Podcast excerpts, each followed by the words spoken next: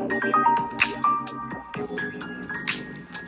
いおはようございます。韓国からの独り言野良です。1月12日火曜日今朝のソウル郊外。私がいるところの気温は氷点下14度マイナス14度の寒さですが今週は少し先週よりもね、えー、寒さが増しになるということで、えー、ちょっと期待しています。本当に、えー、北極並みの寒さとかねハンベリアっていう言葉が最近流行っています、えシベリアの死の字を取って韓国の韓を韓国語読みするとハン、ハングゲハン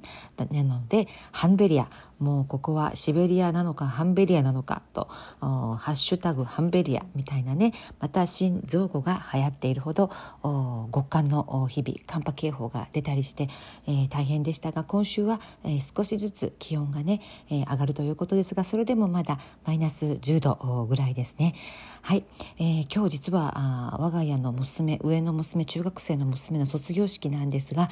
えー、予想通りオンライン卒業式オンラインで卒業式ということになりました。もう本当に悲しんでいるんですけれども中学生活最後の日なんですがもうねほとんど中学3年生の1年間学校に行った日は1ヶ月にも満たないのかな、うん。えー、学習登校とか学年別登校とかでちらほら行ったりしてまたコロナがひどくなったら休校になってオンラインオンリーになったりしてのその繰り返して中学3年生の1年間が終わってね今日本当だったら、えー、卒業式なんですけれどもオンラインで、えー、家でね Zoom でオンラインで、えー、卒業式をすることになりました。もう本当に、えー、悲しいですね、うん、悲しんでいます。で、えー、下の娘は実は昨日終業式小学生の娘は、え、昨日が終業式だったんですが同じく、え、オンラインで終業式をして、え、親がね決められた時間に、えー、一度にえー、一度に学校に来ないようにこう時間調整をして例えば、えー、男子生徒の親御さんは何時から何時の間に来てくださいということで学校に呼ばれて、えー、親だけ一人で来て、えー、子どもの、うん、学校で使っていた文房具とか上履きとかそれから新しい教科書をいただいて次の学年の新しい教科書をいただいて帰ってください。あ成績表ももらいましたね。親だけがいて成績表と自学年のね、えー、教科書をもらって帰ってくださいみたいな感じで担任の先生と一言だけあの挨拶して終わり。って感じでね本当に、えー、あっけなく終わったあ今年1年でした。であの日本は多分今3学期が始まっていることだと思うんですね。冬休みが終わってまた3月まで3学期がありますよね。でもそのシステムが本当に羨ましいんですが、えー、韓国はもともと冬休みが2ヶ月近くととっても長いんですね。で、えー、早いところでは、えー、12月年末ギリギリまで、えー、授業があったりして卒業式も、えー、学校によっては私の知人のソウルの知人の学校では12月の年末に卒業式をオンラインでやったって聞きました。そして1月2月の丸2ヶ月間は冬休み、まあ、寒いっていうこともあって、ね、冬休みが本当に長いんですね。夏休みは、まあ、日本と同じぐらいかちょっと短いぐらい3週間ぐらいなんですけれどもあの3週間から1ヶ月かな。冬休みがねほんととにかく長いんですよ。1月2月丸々2ヶ月間冬休みという感じで新学期新学年のスタートが3月の初めとなります。ですから、まあ、日本は4月3月まで3学期の授業をして少し春休みを挟んで4月から新学期新学年のスタートですがこちらは1月2月全部冬休みで、え、3月から新学期ということでね、えー楽器が2学期制ですね。ですから、えー、1学期、えー、3月から夏休み前までが1学期。そして夏休み明けの8月、えー、後半からえー、年末までが2学期。それでおしまいっていう感じになりますね。でこの長い冬休みは働くママたちにとってはもう恐怖。で特に今年はもうほとんど1年間あ2020年か去年、えー、行っていないのでもういつまで続くんだと。もうこの2ヶ月間これから2ヶ月間は冬休みなのでオンラインの授業すらないということでねもう本当にママたちの悲鳴が聞こえてきます。で悲鳴が上がっているのはママたち、え、だけではなくてあの非常に苦しい産業の一つとして今日の新聞にも取り上げられていたんですけれどもお花屋さん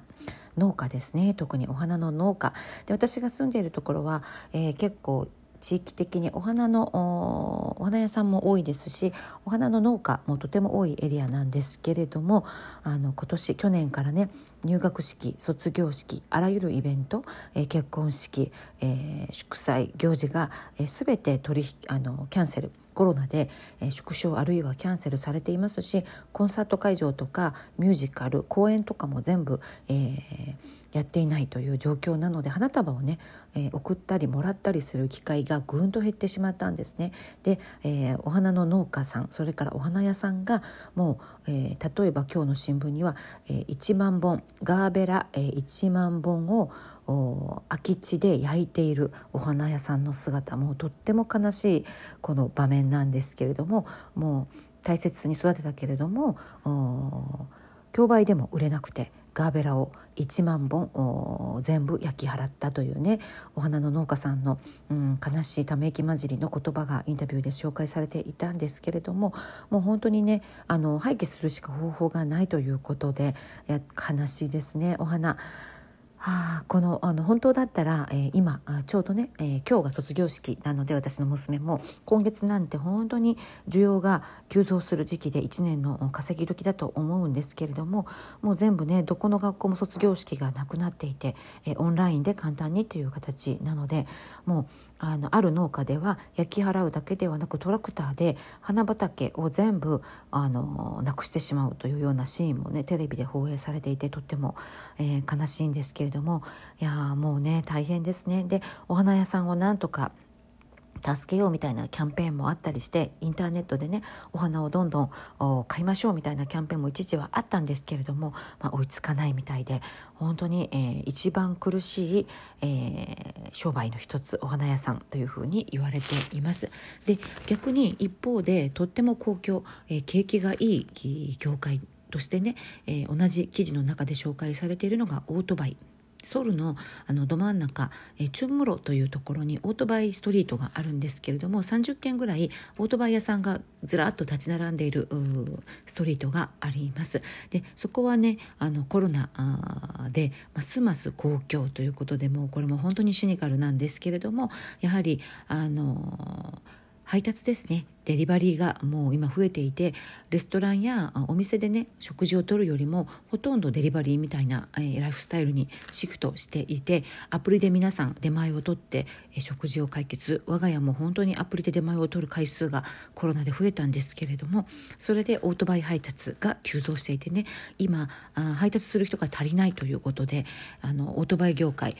売上が30%以上去年に比べて、えー、伸びているそうです。他の業界はもうどんどん倒産しているんですけれどもオートバイだけは売上があの急増しているということでね売上が23倍のお店もあるということです。であのまあでもこれもね、えー実際にオートバイ屋さんのインタビューを見ますとですねあの配達に新しくあの配達業デリバリーのね仕事を始める人たちが新しく初めてオートバイを買っていくというケースがほとんどだそうです。で例えば10代中の3代から4代は初めてオートバイで配達の仕事をするという人たちが買っていったとであの自分がもともとやっている商売がもう全然あの商売上がったりであの稼ぎがなくなってしまったのであの食品配達ですね。出前の配達を始めてみるという、えー、お洋服の社長さんもいらっしゃるし別のお店の社長さんとかいろんなねあの小さな商売をしている方々がデリバリー出前のオートバイの仕事に手をつけ始めているということでまあこれもねで実際オートバイの二輪免許を取る人たちが去年に比べて15%以上増えたということであのオートバイだけが、えー、売り上げが伸びているというニュースでいや本当にねあのまあなんていうかこれの状況が本当にいつまで続くのかため息が出ますけれどもあのとうとう、えー、まあ、多分日本もね修学旅行とか中止になった学校が多いと聞きました。でもどうなのかしら卒業式とか入学式もこうやってオンラインでするっていうことも日本はあるのかなちょっとわからないんですけれどもあのもしよろしければ教えてほしいです。でね韓国はねこのままいけば多分入学式とかも全部なくなりオンラインだけというね日々が当分今年は続きそうです。でうちの娘は卒業式がオンラインになってもう本当にあしょんぼりしているんですね。友達に会ってないのでね本当にメッセンジャーとかあのメッセージのやり取りだけでつながっているという感じで塾とか習い事も全部クローズされているので会う機会がないんですよね。でカフェとかでも会えないようになっていますしカラオケとかそういう遊び遊べるようなところも全部ねあの PC 版と呼ばれるあのパソコンがたくさん並んでいるパソコンカフェですねそういうのも全部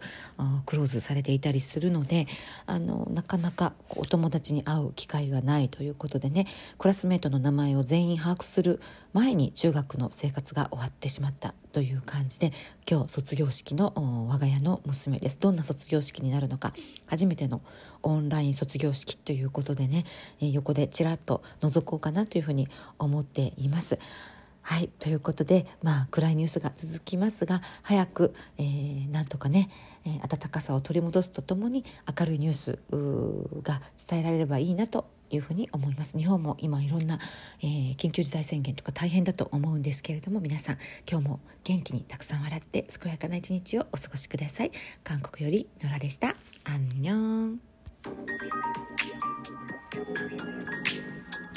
Thank you.